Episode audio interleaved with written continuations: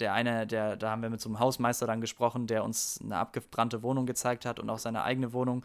Und dann habe ich ihn halt mal so gefragt, äh, warum ist denn dein PC so offen? Also der hatte halt einen PC, der war halt einfach offen. Und ich dachte, der bastelt da gerade ran und ich frage mich einfach, wieso, Alter, deine Wohnung ist gerade zerstört, wieso bastelst du jetzt an deinem PC rum? Und dann hat er halt so gesagt, ja, als die Russen hier gekommen sind, haben, sind sie halt einfach in die Wohnung gegangen und haben sich dann halt einfach meine Grafikkarte und alles rausgenommen, so, ne? Und jetzt hat er das Ding halt wieder versucht in Gang zu bringen, damit er überhaupt mhm. wieder irgendwas nachgucken kann.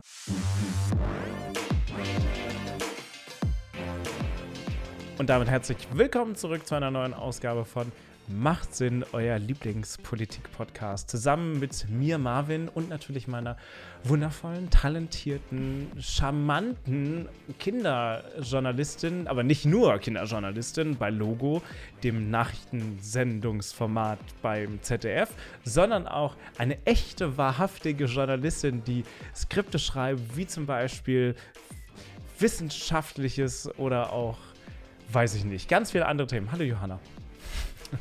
Hallo Marvin, vielen Dank für die nette Begrüßung.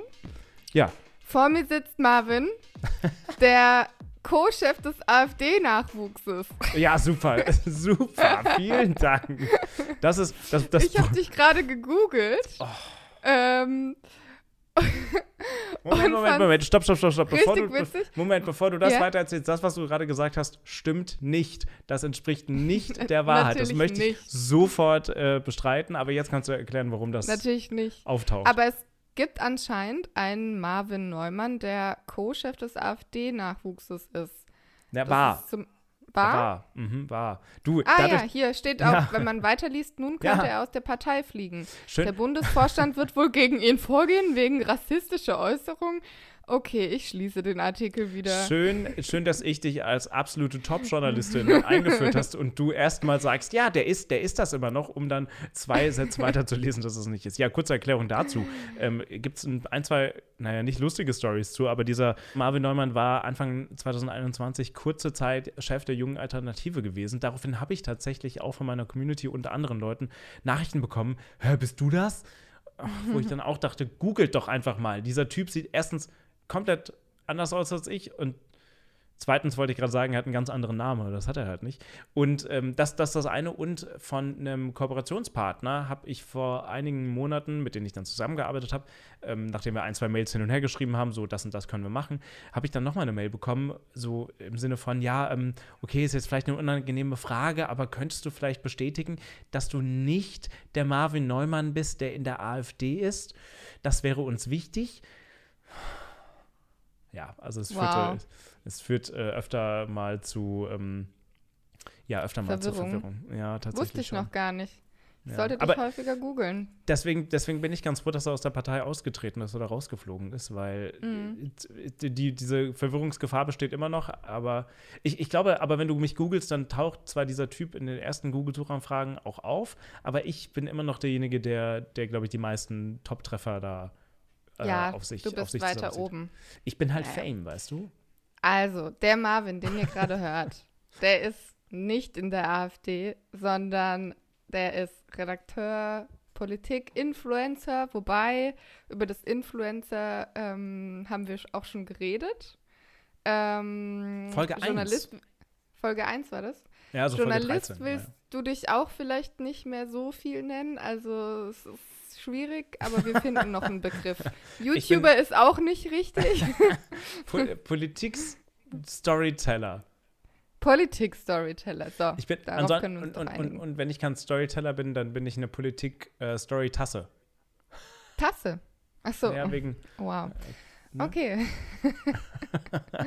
ah, ja, willkommen bei eurem Lieblings-Dad-Joke-Podcast. Äh, Nein, also vielen Dank, äh, Diana, für diese wundervolle Einführung. Ähm, und so haben wir auch noch was über die AfD gelernt. Die AfD war ja generell in den Schlagzeilen auch immer in den letzten ein, zwei Wochen wegen geleakten Chats und weiß ich nicht, wegen ganz vielen anderen Sachen noch. Ähm, aber, wie ihr wahrscheinlich schon am Titel dieses Podcasts erkennen könnt, sind wir heute, genau wie in der letzten Ausgabe, da war Alicia Joe übrigens mit dabei. Vielen Dank mal nebenbei bemerkt übrigens an alle, die den Podcast gehört haben und vielleicht auch an alle, die neu mit dazugekommen sind, denn diese Ausgabe läuft extrem erfolgreich. Also vielen Dank an der Stelle mal. Ähm, Und genau wie beim letzten Mal sind wir nicht alleine heute zu Gast, äh, zu, Gast bei uns selbst, sondern wir haben uns jemanden eingeladen, der auch schon jetzt ungefähr seit sechs Minuten unserem, unserem Blödsinn hier zuhören muss. Nein, Quatsch, nicht Blödsinn. Aber ähm, er ist, äh, wie, wie führen wir ihn ein? Er ist Top-Kameramann, Top-Notch ähm, Journalist in Camera, I don't know. Hallo Markus. Hallo, ihr zwei. Hallo. Herzlich willkommen in unserem kleinen Podcast. ja, äh, vielen Dank für die Einladung. Das ist ja sehr nett. Ja, sehr gerne. Ja, der Grund, warum wir dich eingeladen haben, also manche werden dich vielleicht kennen, ich bin mir nicht so sicher. Du bist ja auf meinem Kanal ein, äh, ein naja, oft gesehener Gast tatsächlich nicht, aber du bist oft hinter der Kamera. Und wer vielleicht das Lars Klingbeil-Interview sich ganz genau angeschaut hat auf meinem Kanal, der wird Markus sehr oft gesehen haben. Denn wir haben das Lars Klingbeil-Video tatsächlich vor, in, in seinem Büro gedreht, vor so einer ganz großen ovalen Fensterscheibe. Und die hat so doof gespiegelt, dass Markus, der immer in der Kamera war, und immer die drei Kameras immer gecheckt hat, immer mal wieder in, in den Fensterscheiben zu sehen war. Also daher kennt ihr vielleicht Markus schon. Ja, als Kameramann ist man ja meistens eher im Hintergrund zugange, aber ähm, man kriegt trotzdem alles immer ganz gut mit, ne? ja. Ja, auf jeden Fall. Und Markus, ähm, und tatsächlich, wir alle drei kommen indirekt, und nicht indirekt, wir kommen eigentlich aus der gleichen Firma oder andersrum. Ich glaube, dieses Triangle hat seinen Ursprung bei Objektiv Media, der Firma von Mirko Trotschmann, aka Mr. Wissen to Go, wo ich ja noch arbeite, äh, Markus ja noch arbeitet ähm, und, oder äh, wo er arbeitet und Johanna äh, nicht mehr. und nur noch teilweise. Und äh, Markus und ich, du, wir sind ja befreundet und du warst, und deswegen haben wir dich eingeladen jetzt in den Podcast, weil sonst hätten wir dich natürlich nie eingeladen. Nein, Quatsch. Ähm, du warst in den letzten drei, vier Wochen, hast du ja krasse Reisen hinter dir.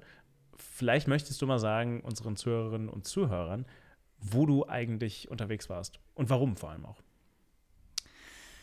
Ja, äh, genau.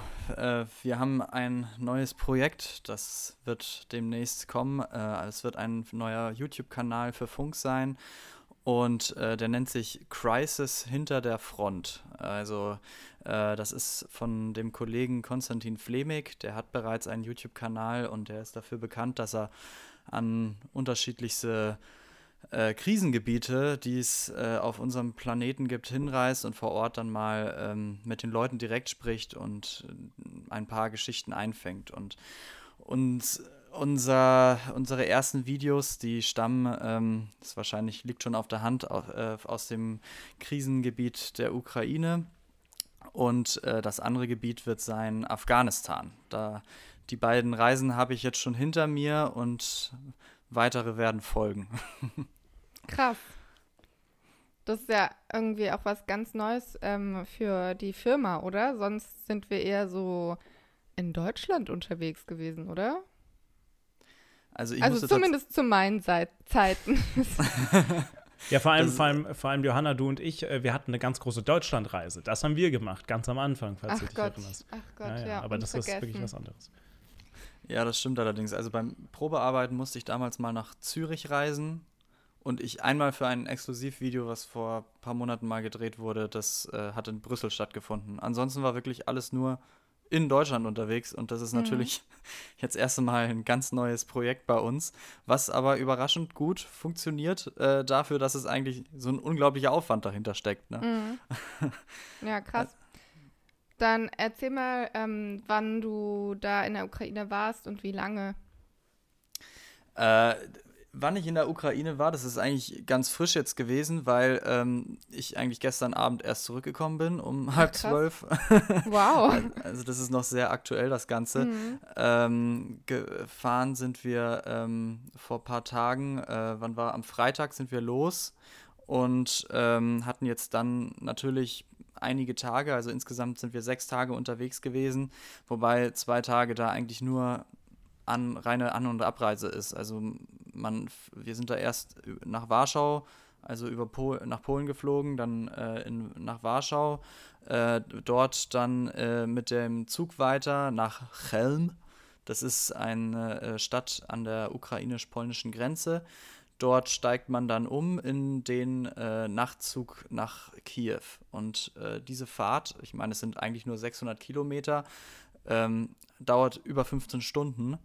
Also 15,5 Stunden oder so hat das, glaube ich, insgesamt gedauert. Und ähm, davon sind allein zwei Stunden äh, für eine Fahrt reine Passkontrollen, also wo der, wo der Zug einfach steht und ähm, die ukrainische Armee äh, da durchgeht und die ganzen Pässe einsammelt und dann ja, ja drauf schaut, äh, wer mit weiterfahren darf und wer nicht. Und das zieht sich natürlich bei so vielen Zuggästen natürlich hin. Und ähm, wenn ich kurz einhaken darf, du sagst so viele, also wie viel war der Zug voll oder wie muss ich mir das vorstellen? Ja, also tatsächlich waren beide Züge also von vorn bis hinten ausgebucht. Es sind äh, in so einem Schlafzug sind dann immer vier Betten, also zweimal oben, also äh, erste Etage und dann halt Erdgeschoss, sagen wir mal so. Äh, ähm, und da ja vier Leute pro Kabine und es ist ja recht eng schon, aber es geht, weil man braucht ja eigentlich nur einen Schlafplatz und dann kriegt man auch nicht mehr so viel mit von der Reise und ist relativ zügig dann da. Also es geht dann schneller vorbei, als man erst dachte. Und äh, was sind dann noch für Menschen da mitgefahren? Also sind es dann teilweise UkrainerInnen, die wieder zurück ins Land gehen? Oder ähm, Journalistinnen? Oder warum war der Zug so voll? Hätte ich gar nicht mit gerechnet. Hm. Ja, also ähm, da geht es ganz schön hin und her. Also ähm, es gibt immer noch viele, die flüchten. Also äh, bei der Rückfahrt haben wir das gemerkt. Ähm, mhm. Da wurden wir dann auch erstmal selber empfangen und dann wollten die uns da Essen und Trinken andrehen und sowas. Ähm, weil, aber wir waren ja keine Geflüchteten, deswegen haben wir das dank dankend abgelegt. Aber bei der, bei der äh, Hinfahrt sind tatsächlich einige wieder zurückgekehrt. Also mhm. Ist ganz unterschiedlich. Wir haben auch mit einer Person dann auch gesprochen, äh, die geflüchtet ist und die hat diverse Geschichten erzählt und äh, ja, also meistens waren wir dann aber auch im Großteil mit äh, Frauen und Kindern unterwegs, ähm, denn Männer müssen ja eigentlich so 18 bis 60 Jahre im, im Land bleiben. Ne? Meinst du bei der, bei der Rückfahrt dann? Genau, wenn man, ja. also wenn man aus der Ukraine ausreisen will und ja. wenn man wieder einreisen will, musste man ja vorher erst ausgereist sein, deswegen. Nimm genau. uns mal, bevor wir auch auf deine Kameraarbeit vor Ort ja zu sprechen kommen, trotzdem vielleicht nochmal mit auf diese Zugfahrt, weil in meinem Kopf ist das gerade so eine normale Zugfahrt, vielleicht mit einem Intercity, also so einem alten Intercity Express oder wie die heißen. Aber äh, so wie es sich anhört, ist es eine normale Zugfahrt, du fährst da durch, okay, du hast diese zwei Stunden Passkontrolle, aber oder war das, also war es wie eine normale deutsche Zugfahrt in einem Intercity, einem schlechten alten Intercity oder vielleicht sogar einem guten oder war, ist dir irgendwas aufgefallen, irgendwas Besonderes? Naja, also man muss schon sagen, dass dieses Schienennetz, was da gelegt ist, ist so ein bisschen noch aus der Zeiten der Sowjetunion. Die haben nämlich andere Schienenmaße, die sind nämlich deutlich breiter, glaube ich, als die europäischen. Ähm, deswegen fahren da auch nur diese Züge und diese Züge fahren auch nicht besonders schnell und sind auch ganz schön holprig, also ziemlich laut. Ähm, so ein Intercity, wie man den jetzt in Deutschland kennt, der ist deutlich leiser und deutlich angenehmer dort mitzufahren. Und dort ist es relativ laut und auch recht eng und äh, ja, es wird auch ganz schön warm zwischendurch. Also ich weiß jetzt nicht genau, wie man das genauer beschreiben kann. Also den ersten Fehler, den wir natürlich gemacht haben, wir haben gedacht, es gibt einen Speisewagen auf die, in diesem Zug. Dem war dann nicht so. Das heißt, wir sind ohne Getränke und ohne Essen sind wir da reingegangen und ähm, hatten dann erstmal äh, noch zwölf Stunden Zugfahrt vor uns und hatten Durst und Hunger und hatten nichts. Und dann haben uns ähm, die geflüchteten Rückkehrer dann äh, waren so nett und haben uns erstmal ähm, was so ein paar Snacks gegeben und äh, dass wir uns zumindest den Hunger stillen konnten und äh, Getränke, man konnte da dann Tee vor Ort dann irgendwie kaufen. Wir hatten natürlich auch nicht vorher Geld gewechselt, deswegen mussten die Zähne knirschend dann den Euro annehmen, aber ähm, irgendwie haben wir es dann doch noch hingekriegt. Bei der Rückfahrt waren wir dann allerdings dann mehr als eingedeckt. Also. Du hättest, du hättest, ihr hättet, ähm, ich habe letztens erst einen ganz spannenden Podcast gehört zu Kryptowährungen in der Ukraine. Ne? Also ähm, es gibt in der Ukraine auch Re Regionalwährungen, äh, die, ich glaube, bis zu, zu einem Wert von 1000 Dollar dann auch genommen werden, aber gefühlt, was darüber hinaus gibt, wird oft mit Krypto inzwischen bezahlt. Ähm, Finde ich, find ich einen ganz äh, spannenden Nebenaspekt. Also sehr viele, sehr viele Ukrainer und Ukrainerinnen und auch schon davor, nicht erst jetzt, aber jetzt vor allem, äh, sind im Krypto-Game ähm, weil es natürlich etwas sicherer ist. Was war denn eigentlich euer Endbahnhof? Also wo ging es wo ging's nochmal ganz genau hin? War es Kiew am Ende? Also ähm, wir haben äh, vier Tage gedreht, zwei Tage davon außerhalb von Kiew und zwei Tage innerhalb von Kiew. Ähm, wir haben zwei Reportagen gedreht, ähm, eine im Schwerpunkt Butcher, wo es um diese ganzen äh, Kriegsverbrechen gehen, um die haben mit Leuten gesprochen, die da vor Ort das halt erlebt haben ähm, und wie es denen dabei ging. Und äh, auf der anderen Seite haben wir dann aber auch, ähm, machen wir so eine, also ein, finde ich, sehr interessantes Thema. Da geht es so ein bisschen drum, ähm, wer sich für den ganzen Krieg, für die ganze, wer die Armee sozusagen noch außerhalb unterstützt, ohne ähm, ja, ohne jetzt einfach bei der Armee mitzuwirken, sondern wer, wer hilft da eigentlich mit? Und da haben wir auch mit äh, interessanten Leuten gesprochen und ähm, die haben wir alle innerhalb von Kiew dann äh, ansprechen können, genau. Und in Kiew ist das Leben ja wieder weitestgehend ähm, in Anführungsstrichen normal, richtig? Also ich habe ähm. gehört, dass äh, Cafés offen haben und die Leute in Cafés gehen und arbeiten gehen und so, oder ist es nicht mehr aktuell. Also der, der Zustand, der vorher in Kiew war, also vor, bevor der Krieg anfing, ähm, war das, war das natürlich, der Zustand ist noch nicht zurückgekehrt. Ja. Aber was man, was man auf jeden Fall sagen muss, ähm, wir waren da und wir haben, waren in einer schönen Stadt. Es sind wunderschöne Kirchen da, es sind die, die ganzen Plätze, die Leute sind super gut drauf, da waren Musiker, Straßenmusiker, die, die Leute, die haben äh, sogar ein, so ein Festival gab es da, ähm, da haben die Leute dann alle so eine Tracht getragen und ähm, ansonsten ist da wirklich, ja, Verkehr, Taxis, alles, was man halt dann so kennt. Es gibt halt so ein paar Sachen, die auffallen. Das ist, ähm, überall sind immer noch diese Panzersperren, das sind diese, diese X- Xe aus Metall, ähm, dass da sozusagen nichts drüber fahren kann und überall sind irgendwelche Betonklötze aufgestellt.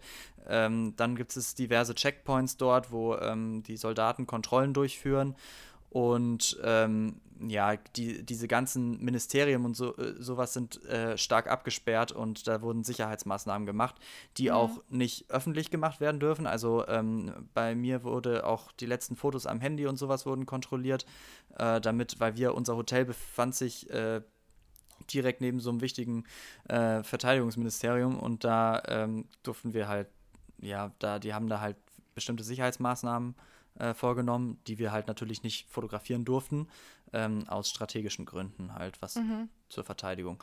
Genau, und ansonsten, was man natürlich sieht überall, das sind Ruinen, das sind ähm, teilweise Hochhäuser, also sowas wie, da gibt da es ganz moderne Gebäude wie, wie äh, die Deutsche Bank in, in Frankfurt. Ähm, äh, da ist dann, das steht halt bei denen auch ganz normal da, glänzt in der Sonne, nur dass halt an einer Stelle einfach ein dickes schwarzes Loch drin ist oder so. Ähm, in Kiew. Und, genau, in Kiew. Mhm. Und ähm, das ist in Kiew, ist es natürlich vereinzelt. Ich meine, es ist eine riesige Stadt. Ähm, selbst wenn da tausend Raketen drauf schießen, dann sieht man das natürlich auch nur an vereinzelten Stellen. Und wenn man da die extra hinfährt, dann sieht man natürlich das. Und äh, in den Medien bei uns kommt das, wird es dann auch immer so wiedergespiegelt, weil man natürlich immer nur die äh, brenzlichen Punkte da aufzeigt und die, die krassen Bilder. Und dann entsteht halt für einen selber immer so ein Bild, dass die Stadt in Schutt und Asche liegt. Aber eigentlich muss man da schon extra hinfahren, um die Ortpunkte da zu sehen. Und ähm, ganz im Vergleich zu Butcher, den Ort, den wir besucht haben, um mit Leuten zu sprechen, da ist es komplett anders. Also der mhm. ganze Ort, der ist komplett zerstört. Also das ist wirklich ein Ort, ähm, der ist auch modern. Das, also das sind richtig fancy äh, Wohnblöcke mit, mit riesen Glasfassaden und schicken Balkon und wirklich Spielplatz. Also ganz modern eingerichtet, ähm, so wie man, also ich meine, hier würde man unheimlich viel Miete bezahlen für sowas. Äh, aber und das ist halt bei denen einfach kaputt gemacht worden. Das ist die, die Autos, die da unten standen, Sportwägen, einfach abgebrannt. Ähm, und die ganzen Häuser drumherum, die Höfe, das ist alles Schutt und Asche. Die, wenn man so im Park da durchgeht, dann sieht man natürlich Parkbänke und Bäume, nur sind halt überall Löcher drin. so kleine. Und das ähm, ist natürlich irgendwie ein erschreckendes Bild, weil man auch, wenn man dort lebt und das sozusagen alles hinter sich hat, wird man damit eigentlich ständig konfrontiert, weil die ganzen Sachen können halt mal nicht so von 0 auf 100 beseitigt werden. Genauso mhm. riesen Werbetafeln oder Banner, ähm, die sind halt teilweise, die haben eine große Fläche, die haben auch was abgekriegt und sind dann halt total zerschossen und stehen dann da so riesengroß da und jeder, der dran vorbeifährt, fährt, sieht das. Genauso wie eingestürzte Brücken, die teilweise, denke ich mal, auch selber von den Ukrainern gesprengt wurden, um die Front irgendwie zu verlangsamen. Aber ja, so sieht es da halt aus, ne? Ähm, wie weit ist denn Butscha von Kiew entfernt? Seid ihr da, habt ihr euch dann da ein Auto genommen? Oder wie ist das? Wie bewegt man sich dann da fort? Genau, also wenn man unterwegs ist, ähm, das kann ich ja kurz mal ein bisschen dazu erklären für viele, mhm. die das nicht unbedingt wissen, wie äh, dieser Krisenjournalismus so funktioniert. Man ähm, ist natürlich nicht, man fährt da nicht einfach hin. Also wir waren ja immer zu zweit ähm, aus Deutschland, aber man fährt da nicht einfach hin und guckt, was man da finden kann, sondern man hat immer eine Kontaktperson, mit der man vorher schon viel geredet hat und äh, die einen auch über die Sicherheitslage informiert, genauso auch äh, Interviews im Vorfeld schon mal vermittelt, rausschreibt, was kann man machen und so weiter, dass man so einen gewissen Zeitplan hat, was man abarbeiten kann, weil man hat ja nur vier Tage und muss mhm. viel Material sammeln. Und die Person nennt sich, also das ist ein Fixer und ähm, mit dem äh, Fixer, in dem Fall ähm, hatten wir Refrenia, äh, schwieriger Name, aber ähm, sie ist Ukrainerin und sie hat uns einen Fahrer organisiert, der äh, mit uns immer nach Butcher hin und zurück gefahren ist. Und Butcher ist nicht weit weg, das ist ja ein Vorort von Kiew und da braucht man eine halbe Stunde Autofahrt und dann ist man da. Also das ist wirklich nicht weit. Ähm, genauso wie Irpin und die ganzen anderen Ortschaften äh, vor Kiew, die halt extrem stark gelitten haben, ähm, die ja äh, da konnte man überall schnell mit dem Auto hinfahren. Und das ist teilweise auch cool, wie flexibel man da ist in solchen Regionen. Ähm, zum Beispiel hat sie uns dann zwischendurch mal vorge äh, vorgeschlagen, hey, habt ihr Lust mal ähm, zu den Drehorten zu fahren, wo das Kalush Orchester gespielt hat äh, vom Eurovision Song Contest und ähm, ich kannte das Musikvideo und ich war von dem Musikvideo total geflasht und habe mir das schon x-mal angeguckt und plötzlich fahren wir halt dahin und dann sieht man halt einfach die Location, wo die gedreht haben. Und die haben sich natürlich nicht irgendwelche Ruinen ausgesucht, sondern gezielt die Ruinen, die natürlich extremst betroffen sind, wo halt fast alles abgebrannt ist. Aber ähm, die haben natürlich eine Wahnsinnskulisse gegeben, weil man sowas nicht kannte. Also das war so ein, einmal so ein abgebranntes Theater, wo halt noch die ganze Treppe und diese Fassade irgendwie da ist. Das sieht halt schon wieder total krass aus. Und der Boden ist aber voll mit Asche und die Wände sind einfach nur schwarz und der Nebenraum, wo es halt nicht gebrannt hat, da sind überall Spiegel wegen Balletttänzern, die da geübt haben und die sind alle zerbrochen. Also ja, also es sah total irre aus und da waren wir an zwei Locations, wo die gedreht haben und ähm, ich habe mir das angeguckt und das sind, sind und also man geht in diese Räume rein, die haben ja das noch nicht irgendwie freigeräumt oder sonst irgendwas. Das steht halt genauso da, wie es halt abgefackelt ist. Und dann steht da halt einfach so ein so ein abgebranntes Kinderfahrrad oder sowas mittendrin. Du, ja. ja. Du, du bist ja, ähm, du weißt jetzt nicht der Reporter, der vor der Kamera stand oder steht ähm, oder der per se der, der, der ähm, schreibende Journalist oder der direkt mit den Leuten ja spricht, sondern du fängst ja dann vor allem das ein, was, was gesagt wird oder mit wem gesprochen wird, aber ja auch das drumherum. Also ich glaube, du bist ja, ich meine, ich glaube, Konstantin bewegt sich ja so ein bisschen fort ähm, und, und, geht an Orte und du verfolgst ihn, achtest aber natürlich links und rechts drauf, was ist sonst noch irgendwie zu sehen. Ähm, wie, also zwei Fragen, wie machst du das? Also wie achtest du eigentlich auf dein, deine Umgebung, die du vorfindest, gerade dann in so Gegenden wie Butcher beispielsweise, wo also zumindest soweit sich das jetzt anhört und soweit man das ja aus den Nachrichten kennt, man gefühlt alles irgendwie abfilmen könnte, weil alles ja irgendwie, naja, spannend, schrägstrich schockierend vielleicht auch ist. Also wie machst du das?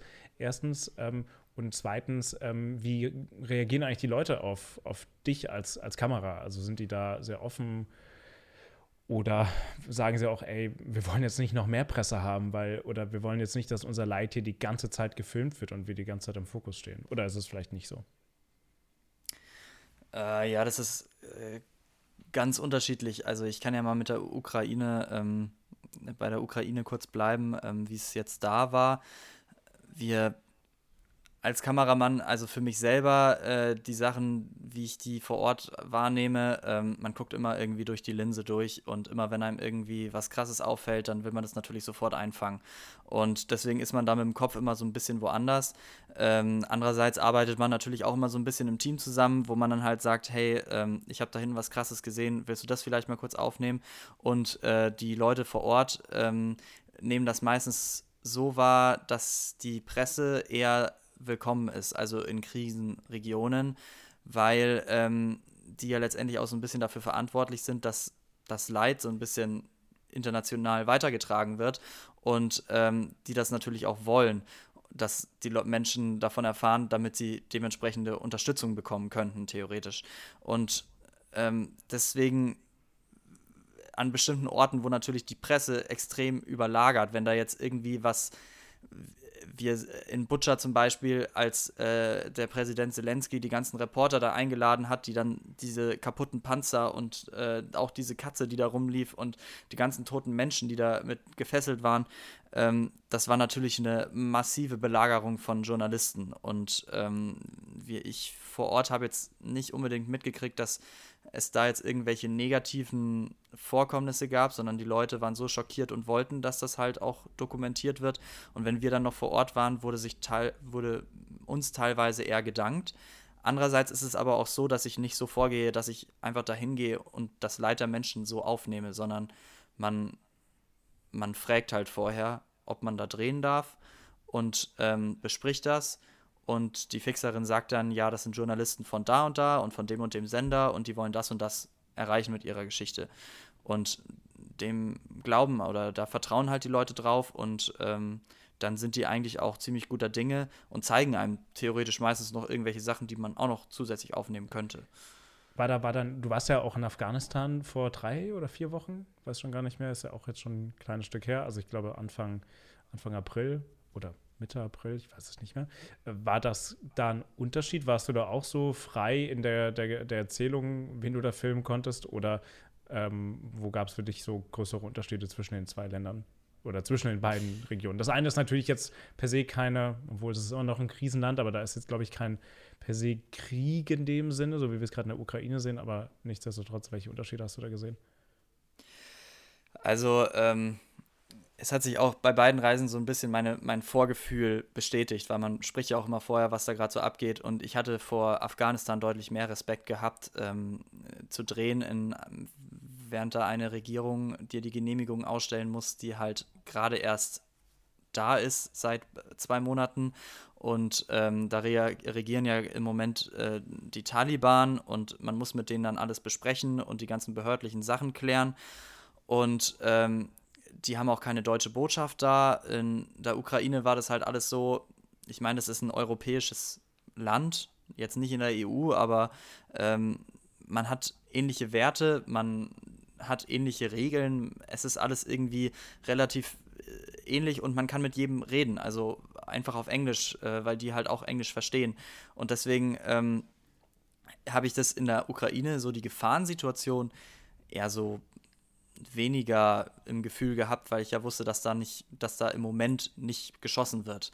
Ähm, während es in Afghanistan ähm, ein bisschen undurchsichtiger war, weil öfter mal Schuss, Schüsse fallen. Wir mussten auch ein Interview zwischendurch mal abbrechen, ähm, weil Schüsse gefallen sind. Und ähm, wir sind auch einmal an einer Person vorbeigefahren, die in dem Moment vorher anscheinend erschossen war und ähm, hatte auch eine blutige Brust gehabt und so.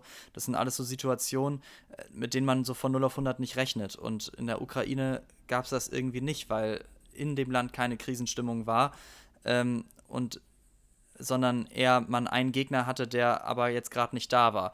Und in Afghanistan ist das so, da ist die Bevölkerung und die Taliban da ist immer mal irgendwelche Reibungen, gibt es da zwischendurch. Und ähm, das ist halt auch irgendwie eine ist halt eine andere Art von Frieden, so, ne? Das war ja wahrscheinlich das erste Mal, dass du in deinem Leben in solche Krisenregionen gefahren bist, nehme ich mal an, oder? Ähm, wie hat sich das dann angefühlt? Also auch davor, wie hast du dich darauf vorbereitet und ähm, als du, ich nehme an, dass du angefragt wurdest, also dass du nicht einfach hingeschickt wurdest, sondern dass man dich gefragt hat, ob du das machen willst. Ähm, hast du da irgendwie länger überlegt oder war es für dich gleich klar, dass du das machen möchtest? Das sind jetzt viele Fragen, aber ich kann sie auch nachher nochmal stellen.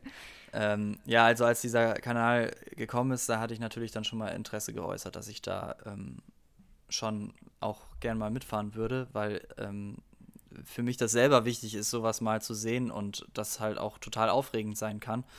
Ähm, die Sache ist so, dass, also mich hat niemand irgendwo hingeschickt. Also jeder hat eher gesagt, willst du das wirklich machen? Bist du dir da sicher?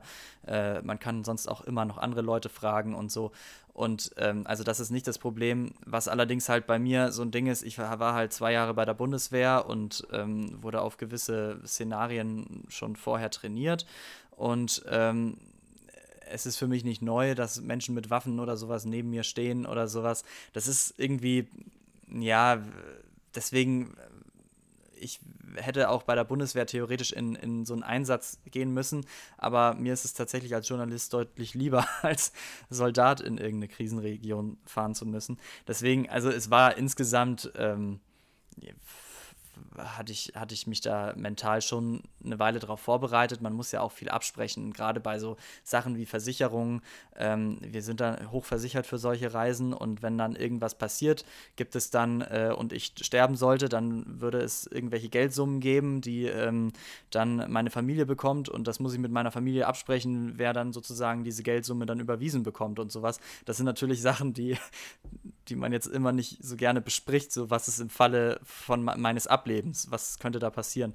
Aber letztendlich ähm, muss man da schon den Leuten vertrauen, die sowas planen.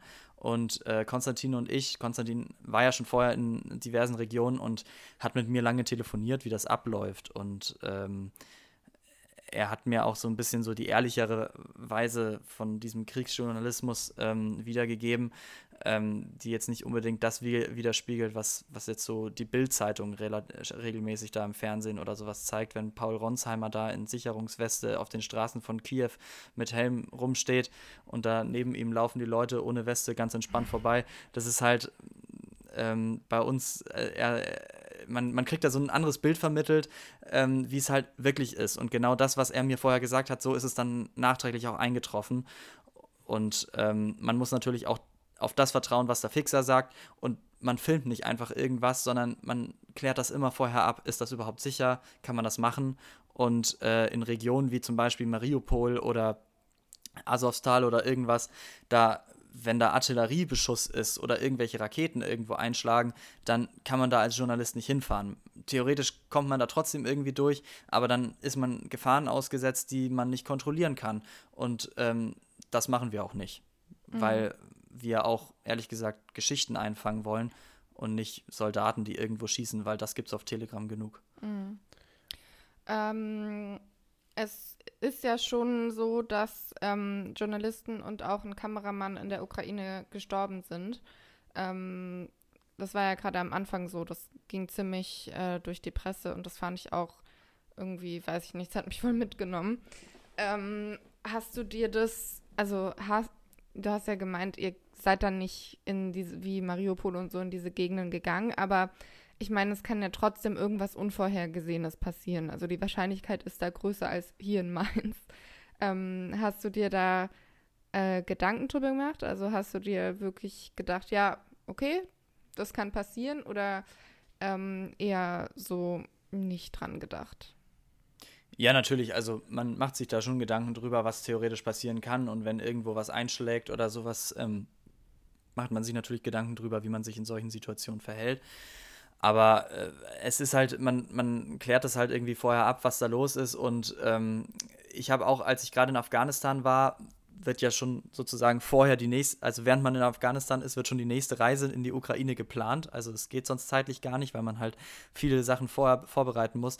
Und genau dann ist auch der Vorfall gewesen, dass ähm, eine Rakete in ein Ge Gebäude da geschossen wurde und da ist eine Journalistin gestorben. Ähm, mhm das ist jetzt, es klingt jetzt irgendwie wie blöd, aber ähm, die Nachricht, äh, wenn, wir, wenn es heißt, eine Journalistin ist gestorben, die Sa Sache war halt ein bisschen anders, sondern es war halt eine Rakete, ist in ein Gebäude geschossen, wo zufällig eine gewohnt hat, die Journalistin ist. Und ähm, mhm. es ist nicht explizit auf eine Journalistin geschossen worden. Aber mhm. natürlich sind schon Journalisten gest äh, gestorben. Es wurde auch schon das Feuer auf Journalisten eröffnet. Und wir haben halt dann einfach vorher abwägen müssen, ist so eine Reise überhaupt machbar? Und wenn man halt in ein Gebiet reist, wo man theoretisch erschossen werden kann, weil ähm, da eine Gegenarmee kommt, die explizit auf solche Sachen schießen, dann, dann kann man da nicht hinfahren. Also dann mhm. mache also mach ich das von meiner Seite aus nicht, weil ich für meine Sicherheit dann nicht mehr garantieren kann. Und wenn dann doch irgendwas vorkommt, man kann es ja nicht vorhersehen und ähm, man weiß auch nie, wie die Situation dann ist. Man kann sich da nicht richtig drauf vorbereiten. Und mhm. Aber außer zu hoffen, dass alles gut geht, ne? Sag mal. Hattet ihr dann. Sorry, hattet ihr so Press-Oberteile ähm, an, also wo drauf steht, dass ihr von der Presse seid, oder habt ihr euch nicht zu erkennen gegeben? Außer natürlich mit Kamera und so. Ähm, in, in der Ukraine haben wir, also wir haben immer die Sachen dabei. Wir haben immer eine schusssichere Weste dabei, wir haben Helme dabei. Ähm, das ist auf jeden Fall auch ein Erste-Hilfe-Set und sowas, das ist immer dabei. Ähm, ob wir es dann anziehen, ist eine andere Frage, weil man erstmal gucken muss, macht das überhaupt Sinn? Äh, weil in Afghanistan waren keine aktuellen Kriegshandlungen. Ähm, was soll ich da mit einer schusssicheren Weste? Äh, und in der Ukraine war ja auch keiner, der jetzt explizit auf mich schießen wollte, sondern man äh, ja, brauchte das dann in dem Fall nicht. Ähm, und deswegen haben wir das dann nicht getragen. Und ähm, man ist in der Ukraine als Journalist halt natürlich erkennbar, indem man einfach eine Kamera in der Hand hat. Mhm. Ähm, das ist dann relativ klar. Und in Afghanistan haben wir unsere Kleidung so ein bisschen dem angepasst, wie die afghanische Bevölkerung das, das trägt. Also wir haben da so ein langes Gewand angehabt und sowas. Ähm, das ist natürlich auch gut gegen die Hitze, weil es auch unfassbar heiß ist dort äh, in manchen Regionen. Und äh, ja, deswegen hat das jetzt irgendwie nicht so viel Sinn ergeben, warum wir das dann noch extra kennzeichnen sollten. Wären wir jetzt zum Beispiel, wäre da gerade ein Angriff und wir sind dann im Hotel und sitzen da fest und ähm, wir wollen dann irgendwie weg oder sowas, dann hätten wir uns wahrscheinlich diese Westen angezogen und uns klar zu erkennen gegeben. Aber weil wir diesen Gefechten ja eigentlich eher so aus dem Weg gehen, haben wir es dann nicht gebraucht. Sag mal, welche Bilder oder welche, äh, ja doch, auf welche Bilder bist du eigentlich irgendwie ja stolz? Hast du irgendwas, worauf wir uns es klingt jetzt ein bisschen zynisch, aber auf was man sich freuen kann, in Anführungszeichen, wenn man die, wenn man die Dokus oder die Reportagen irgendwann sieht. Oder wer weiß, vielleicht sind es auch Bilder, die am Ende rausfallen. Ich glaube, du schneidest das Ganze ja auch. aber gibt es irgendwas, wo du sagst, boah, cool, dass ich das eingefangen habe? Oder spannend, dass ich das eingefangen habe? Also, äh, auf jeden Fall. Es ist es ist gerade in Afghanistan oder so, es ist so viele Situationen oder so viele Bilder, die man da einfangen kann, die einfach so unglaublich aussehen, dass man halt sonst nicht so kennt. Man, ähm, wir, wir heben uns ja auch so ein bisschen ab oder wollen auch ein bisschen was anders machen, als man es jetzt von den anderen Sendern, die halt äh, relativ spontan und zu aktuellen Situationen was berichten. Da haben wir halt ein bisschen mehr Zeit und ähm, können uns auch so auf ein bisschen ja, ein bisschen besser vorbereiten, wie man die Bilder ähm, gestaltet. Aber am Ende ist es so, dass man einfach Sachen sieht, die ähm, man selber für unglaublich hält. Und da reicht es einfach nur, die Kamera drauf zu halten. Und ich weiß nicht, wie man jetzt als Kameramann da so stolz sein kann, aber ähm, die Bilder werden natürlich dann immer von außen gelobt. Das ist Wahnsinn, was du da aufgenommen hast. Aber eigentlich sind wir dann nur hingefahren und ich habe das Objekt gefilmt, ganz einfach ähm, weil das halt so aussieht dort. Und äh, deswegen weiß ich das jetzt nicht. Also wir, ich denke mal, jede Reportage, wir haben so viel Bildmaterial gesammelt, dass wirklich jedes Bild, was da reingeschnitten wird, sorgfältig ausgewählt ist und man wirklich sich entscheiden muss, welches der starken Bilder man jetzt verwendet und welche man jetzt tatsächlich am Ende draus lässt. Ähm, wir haben auch immer überlegt, wollen wir noch eine dritte oder eine vierte Reportage irgendwie machen, weil wir haben so viel Material, das kann man alles benutzen, aber äh, man kann ja nicht alles machen. Also ähm, natürlich, also es gibt äh, in, bei solchen Reisen für einen Kameramann ist das einfach ein Paradies, was man aufnehmen kann, auch wenn es auf dem Leid anderer Menschen basiert. Aber ähm, es ist ja, es, man muss das ein bisschen abstellen, dieses Gefühl, ähm, weil man halt extra dafür gekommen ist. Ne? Gab es für dich so in der Arbeit selbst so eine Situation, weil du hast ja meistens hast du ja deine Sony Alpha irgendwas äh, auf, auf dem Kamera, Kamera-Rig drauf, auf der Schulter oder hast es meinetwegen auch in der Hand und mit Kopfhörern. Gab es aber vielleicht auch so einen Moment, vielleicht gab es ja noch nicht, keine Ahnung, wo es so schnell gehen musste oder wo du auch gar nicht damit gerechnet hast, wo du vielleicht, ich sag, du bist ja nicht 24 Stunden sieben am Filmen. Also hast ja nicht die ganze Zeit deine Kamera an dir. Oder, also Fragezeichen, oder hast du die doch irgendwo immer, immer griffbereit? Aber ich glaube ja nicht. Also wenn, wenn ihr im Hotel seid, wahrscheinlich nicht. Also man muss sagen, dass äh, irgendwie fühlt man sich so ein bisschen wie so ein Soldat. Also bei der Bundeswehr hat man, kriegt man immer diese Waffe und die Waffe bleibt bei dir im Körper. Egal was du machst, du stellst sie nicht ab, sondern du hast sie immer in der Hand und du gibst sie auch niemanden anderen. Also damit, das ist, wird dir von vornherein eingetrichtert. Und wenn man in solche Regionen reist, habe ich das Rig und ein Stativ überhaupt nicht mitgenommen, weil es einfach nur darum geht, ich brauche, wenn ich was sehe, dann muss ich das einfangen. Und ich habe dann einfach nur die Kamera, da ist dann so ein Griff noch oben dran, den habe ich mir dran gebaut und äh, drei Mikrofone oder so, dass man halt den Ton sonst noch da äh, auf die Schnelle hat. Aber es geht wirklich darum, dass man die sofort immer griffbereit hat. Ich habe sie, wenn wir auch auf dreistündigen Autofahren waren, ich hatte die ganze Zeit die Kamera auf meinem Schoß gehabt, weil man ja auch einfach nur mal auf, aus dem Fenster eben filmen muss, wenn man dann plötzlich ein Bild sieht, was einfach super aussieht. Und deswegen möchte man die gar nicht irgendwie wegpacken oder sonst irgendwas, sondern man hat die die ganze Zeit griffbereit, die Ersatzakkus sind in der, in der Hosentasche, man hat riesige Speicherkarten, damit man alles irgendwie, dass man damit keine Probleme hat, weil ganz spontan kommt dann irgendwie ich weiß nicht, irgendein Kind, was einen riesigen Heuballen auf dem Kopf balanciert oder sowas. Das sind halt einfach Bilder, die, die hast du da nicht ständig, aber du hast sie. Und wenn du die dann aufnimmst, dann macht es einfach einen riesen, macht es einfach ein super Bild und das möchte man weil, halt immer einfangen, so schnell weil, es geht. Weil ich, ich dachte gerade, du hast dann vielleicht, wenn du mal deine Kamera nicht parat hast, vielleicht dein Handy parat oder so, aber ich habe das Gefühl, das brauchst du gar nicht, weil die Kamera scheinbar immer an dir war. nee, also der Konstantin, der hat immer sein Handy am, am Start gehabt, meistens auch, wenn es um so Filmen aus dem Auto oder so. Mhm. Das klappt mit Handys meistens auch viel besser, weil die haben dann, sind noch stabilisiert und was weiß ich alles.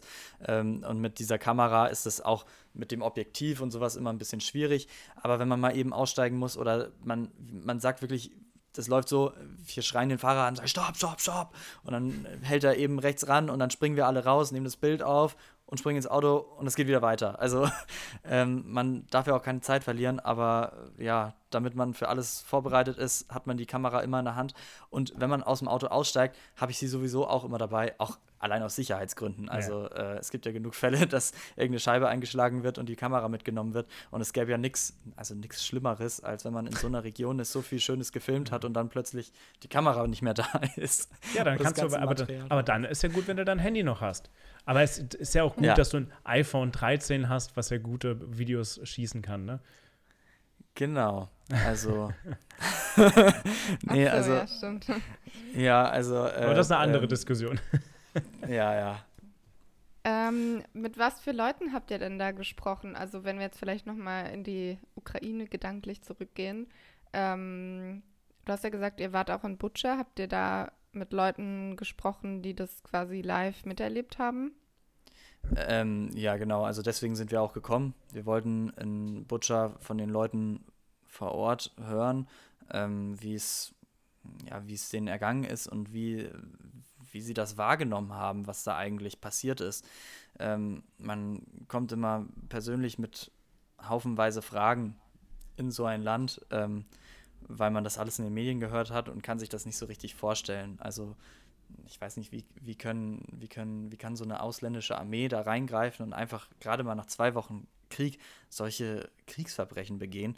Ähm, der Frage wollten wir natürlich auch auf den Grund gehen und wollten dann mit den Leuten dann vor Ort sprechen und haben äh, mit zwei Opfern gesprochen. Wir haben mit einem Fotografen gesprochen, der ein berühmtes Bild gemacht hat, ähm, was in Butcher aufgenommen wurde und der hat uns das alles gezeigt und hat uns die Stelle nochmal nachgestellt, wie das alles so gewesen ist.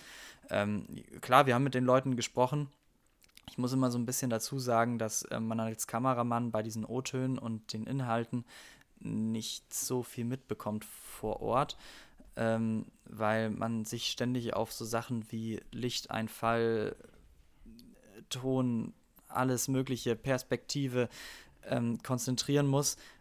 Und ähm, man, das ist auch sehr wichtig, dass, dass man irgendwie die Augen woanders hat äh, und das Inhaltliche, das betreut dann sozusagen Konstantin. Ähm, deswegen kann ich da jetzt nicht so viel sagen, aber ähm, in Butcher waren, sprechen die Leute auch alle, haben ukrainisch äh, die Interviews gegeben. Das heißt, die Fixerin musste simultan dann immer so mal wieder übersetzen.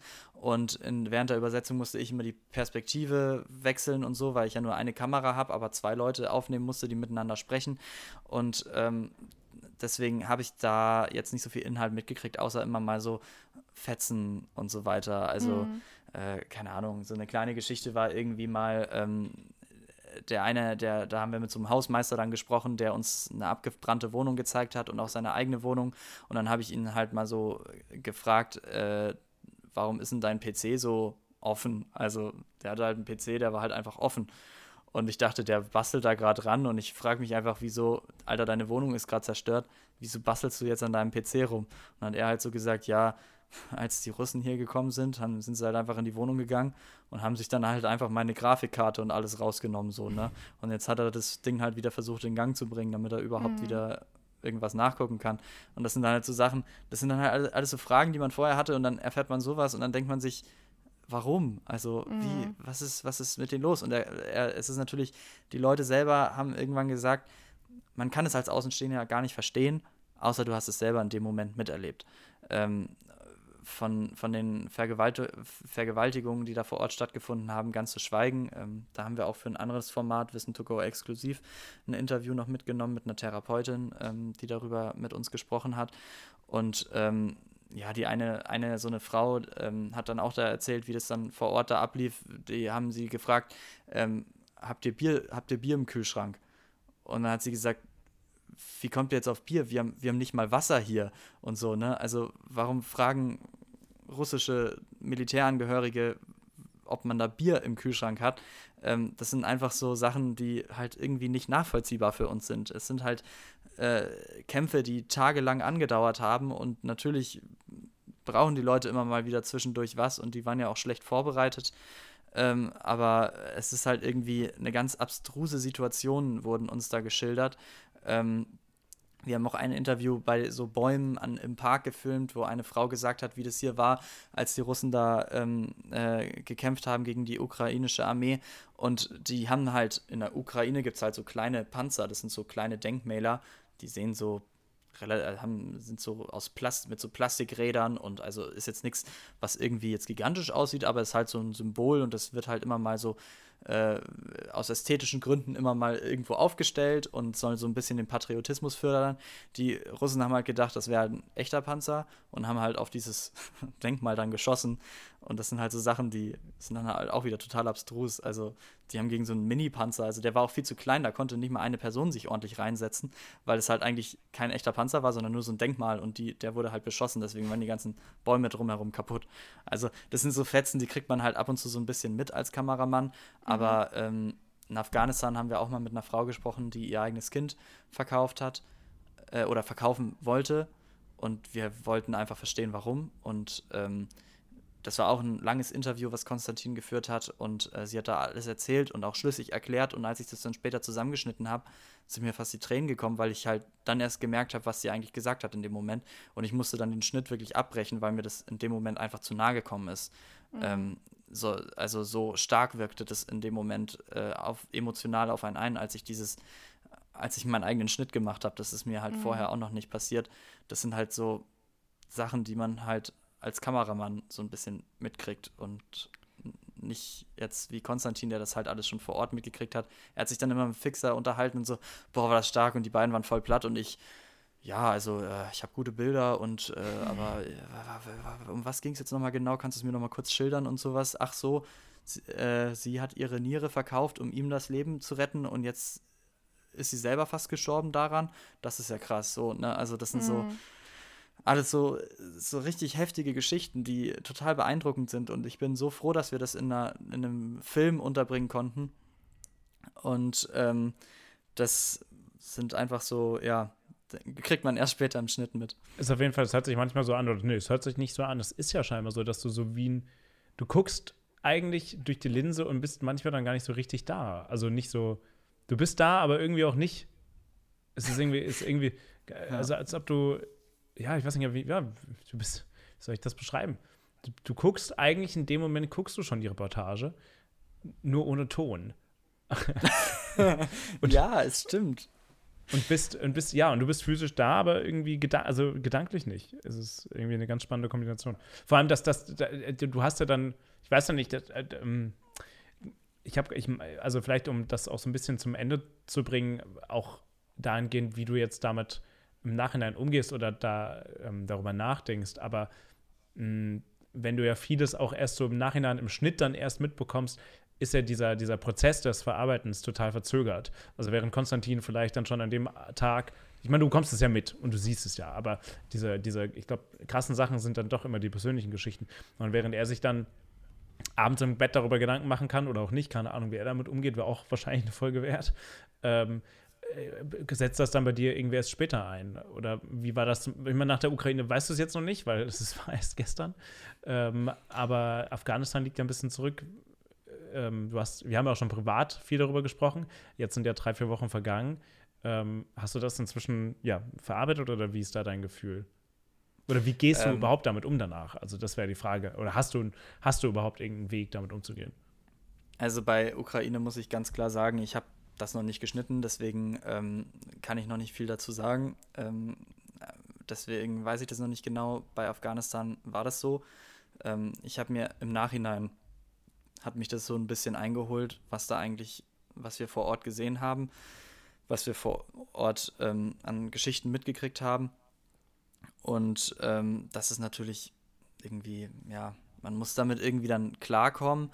Ähm, aber es kommt einem auch nicht wieder so ganz fremd vor, weil man ja eigentlich da schon mal vor Ort war. Deswegen ist man eigentlich für diesen Verarbeitungsprozess schon so ein bisschen vorbereitet gewesen. Und vielleicht ist es auch ganz gut, wenn man dann vor Ort die Sachen nur irgendwie so halb mitkriegt, damit man das schon mal so ein bisschen verarbeitet hat und dann am Ende holt einem das natürlich im Schnitt wieder so ein bisschen ein, aber man hat es dann, es ist dann nicht mehr dieser Schockmoment sozusagen da äh, mit der ganzen Sache. Und ähm, klar, es ist auch so, dass ich, wir haben auch in einem Kinderkrankenhaus gedreht mit verhungernden Babys und so. Das ist, ähm, als ich da vor Ort war, man hat das irgendwie gesehen, aber man ist irgendwie so durch die Kamera irgendwie, äh, ist der Fokus da so drin, dass man das überhaupt nicht äh, realisiert, was um einen herum gerade alles passiert. Ja, und ähm, deswegen, deswegen äh, muss man dann einfach, also wenn ich die Bilder dann in 4K auf meinem Bildschirm angucke, ist es hat das natürlich dann schon mal nochmal eine, eine ganz andere Wirkung auf einen selbst. Und ein Interview, das ist jetzt in der Ukraine gewesen, ähm, da war das nämlich einmal nicht so, weil ich irgendwie mich mit ihr, ich konnte mich gut in sie hineinversetzen. Wir haben mit einer ich glaube, die war erst 20 oder ein bisschen älter als 20, ich weiß es nicht genau, eine junge Soldatin, die sich zum Krieg gemeldet hat. Die wollte die Armee unterstützen und ähm, ein junges Mädchen, ähm, total nett und sie hat von ihren Geschehnissen erzählt und irgendwie, sie hat auch auf Englisch gesprochen, deswegen konnte ich das direkt immer so ein bisschen mitkriegen, habe ich aber dann plötzlich irgendwie angefangen zuzuhören während dem Interview. Und plötzlich äh, fand ich die Geschichten einfach so abstrus, wie sie erzählt hat, dass sie ihren, ihren besten Freund vom, vom Schlachtfeld tragen musste und sowas und ähm, wie ihre Einstellung zu den Russen jetzt ist und äh, wie sie das so aufnimmt und was halt am heftigsten war, ist ihre, ihre Art und Weise, wie sie, wie sie gesprochen hat. Sie hat, sie hat teilweise so ein bisschen darüber gelacht, so, so dieser Moment, wo man dann halt einfach ähm, das nicht verstehen kann, warum, warum lachst du jetzt darüber, wieso, wieso, das ist einfach der Moment, dass sie das selber überhaupt nicht verarbeiten konnte, was sie jetzt in diesem Moment also gerade uns erzählt. Sie hat das selber nicht verarbeitet, erzählt es aber einfach so, als wäre das so ganz normal. Und als das Interview vorbei war, kam so irgendwie der magischste Moment überhaupt. Da war nämlich nebenan so ein Festival mit so einem Straßenmusiker und es war schon, es war schon Sonnenuntergang. Ähm, äh, es war also gutes Licht gerade zum Film und so, aber äh, sie, sie ist dann weggegangen vom Interview. Ich habe die Gegenschüsse gar nicht gedreht, weil ich selber völlig perplex war und überhaupt nicht bei der Sache war in dem Moment. Ich bin dann noch mit der Kamera hinterher und wollte halt so ein bisschen aufnehmen, so irgendwelche Schnittbilder einsammeln und plötzlich rennt die los und zu diesem Straßenmusiker, sie und ihre beste Freundin und, und dann tanzen die einfach so, ne? Direkt nach dem Interview, nach den, nach den Sachen, was die uns da erzählt haben. Ich bin dann mit der Kamera um sie herumgegangen und dann tanzen die da im, im, im Sonnenuntergang. Und, und dann, also das ist total, war ein, ein Moment, den ich in dem Moment gar nicht richtig gerafft habe. Und man hat es dann auch gemerkt, ich habe dann, äh, wir haben ja immer diese Funkstrecken, wo man so ein Mikrofon per Funk an die Leute dran macht und so. Ich habe es vergessen abzunehmen. Sie ist dann damit nach Hause gegangen, weil ich halt so überfordert war mit dieser Situation in dem Moment. Ähm, das, das, ähm, und das sind halt, also das ist dann einmal passiert sozusagen, wie es einem selber in dem Moment dann geht, wenn man das so mitgekriegt hat. Aber ähm, bei den anderen Sachen habe ich mich halt zu viel auf, auf andere Sachen konzentriert und habe das dann nicht mitgekriegt. Ne? Aber ich finde, also ich, äh, kurze Rückfrage, habt ihr die Funkstrecke nochmal zurückbekommen? ja. Okay. Ich, Unsere ich, Fixerin hat es gefixt. ich, finde, ich finde aber ehrlich gesagt, ähm, dieses Bild von einer, einem, ich weiß ja nicht, wie viele Leute das waren, aber diese, diese Menschen, die da auf dem, auf dieser Wiese, so ich stelle mir das gerade vor wie so ein Park. Also ähm, ich weiß in London, deswegen stelle ich mir gerade so vor, dass das aussieht wie im Hyde Park in London mit so einer kleinen Bühne oder so, wo ganz viele Leute rumtanzen, perfekt Sonnenuntergang. Ich finde das eigentlich ein schön, ah, ein schönes, was heißt, also ein schönes Schlussbild oder zumindest etwas, was mir zumindest ein bisschen Hoffnung gibt. Ich weiß nicht warum, aber ähm, ja, ich, ich, vielen Dank auf jeden Fall für deine Einblicke. Ja. Also ich finde das denn sehr bewegend. Noch, sorry, habt ihr noch weitere Reisen und Dokumentationen der Art geplant oder war es das erstmal?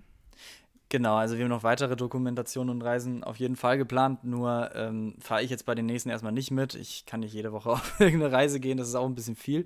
Aber äh, wir ähm, also ich denke mal, jetzt ist so als nächstes Thema Irak, Syrien, aber ganz sicher ist das auch alles nicht. Ähm, es geht auch nochmal nach Südamerika, äh, äh, Nordkorea wurde auch mal ins Spiel gebracht, also ganz verschiedene Regionen, äh, wo ich aber überhaupt nichts dazu sagen kann, weil das hängt ja auch von den Produktionen von der Produktion ab, ähm, kommt man da überhaupt rein in das Land? Ist das überhaupt bezahlbar? Ähm, finden wir da überhaupt einen guten Fixer, der das mit uns alles macht. Also das hängt ja von so vielen Faktoren ab, wo man dann irgendwie hinreisen kann. Aber alle diese Länder haben großartige Geschichten. Und äh, ja, bisher haben wir jetzt vier, vier Filme gedreht. Einmal ein, eine Dokumentation ähm, von der Ukraine, da geht es so ein bisschen um diese jungen Kriegshelden. Ähm, da haben wir mit einem ein, einer Person gedreht, die bei OnlyFans Bilder hochlädt und schon über 300.000 Euro damit gemacht hat und äh, das Geld komplett an die ukrainische Armee gespendet hat. Sie selber lebt extrem bescheiden in einer kleinen, winzigen Wohnung, ähm, aber äh, macht das sozusagen, um ihrem Land zu dienen. Äh, dann äh, ja mit einem Olympioniken, der äh, also der, der Güter gesammelt hat und die spenden möchte. Also eine Reportage darüber, dann halt diese Reportage über Butcher, über die Leute, was sie erlebt haben und dann noch eine Afghanistan-Reportage, ähm, wo wir so ein bisschen das Leben unter den Taliban, wo wir mit den Menschen gesprochen haben, wie sie sich verändert haben oder wie das, wie das äh, vor Ort ist, ähm, ob sie Angst haben oder nicht. Und da haben wir sehr starke Geschichten bekommen und einmal ähm, ja so ziemlich Armut und Elend ähm, in Afghanistan, wo man halt wirklich mit den, mit den, in den, in den traurigsten Ecken da gedreht hat äh, des Landes. Ähm, also da haben wir auch sehr sehr heftige Geschichten dabei und die kommen jetzt demnächst irgendwann alle auf YouTube, auf dem äh, Kanal Crisis, äh, der am äh, 14.06. starten wird, um ein bisschen Werbung zu machen. Und ähm, jedes Land wird immer noch so ein bisschen äh, mit Explainern ähm, untermalt, wo äh, grafisch erklärt wird, ähm, warum ist die Situation da so und was ist in diesem Land und ähm, wo das alles einfach mal sachlich erklärt wird, damit man die ganzen Zusammenhänge noch viel besser verstehen kann, äh, die man in diesen Reportagen dann sieht. Und genau, 16.04. startet das erste Vierte? Video dort. 14. 6. oder? 16. 14. 6. 14. 6. 14. 14. 6. 14. Juni, sorry. ja. So. Ja, das hört sich auf jeden Fall ähm, nach einem echt coolen Kanal an. Also werde ich mir auf jeden Fall angucken. Ja. Ich hoffe, dass der Kanal und ich hoffe, dass Markus ähm, ähm, äh, zum einen ähm, sehr viel Erfolg damit haben wird und zum zweiten einen besseren Kameraausschnitt wählt als Johanna gerade mit ihrer Webcam, die nämlich gerade eben ganz weit, äh, wo man nur, nur, den Mund und fast die Augen nicht sieht. Nein, vielen lieben Dank, Markus, ähm, dass du da warst und wer weiß, vielleicht begrüßen wir dich ja irgendwann nochmal, beziehungsweise die treuen Zuschauer und Zuschauerinnen auf meinem Kanal werden dich ja dann irgendwann nochmal sehen bei dem einen oder anderen Interview tatsächlich. Und ja, vielen Dank, dass du da warst. Ja, vielen Dank. Ja, ich kann mich auch nur ganz herzlich bedanken. Also äh, danke, dass ihr euch das alles mal so ein bisschen mit angehört habt. Und vor ja, allem. Bin vor gerne allem, wieder dabei. Vor allem, ich, ich glaube, als großer, großer Alicia Joe-Fan, jetzt Alicia Joes Fußstapfen zu Podcast-Schuhstapfen Fuß, Schuhstapfen, Fußstapfen zu treten, muss ja für dich noch obendrauf eine Ehre sein. Also von daher. Also, also ich fand es richtig, übrigens, richtig spannend, muss ich sagen. Also vielen Dank dir, vielen Dank alle anderen, die zugehört haben. Äh, wir hören uns wahrscheinlich nächste Woche wieder äh, bei, bei Macht Sinn. Und deswegen sagen wir an der Stelle vielen Dank, Markus. Und macht Sinn. Macht's gut. Bis zum nächsten Mal. Bis dann. Danke nochmal, Markus. Tschüss.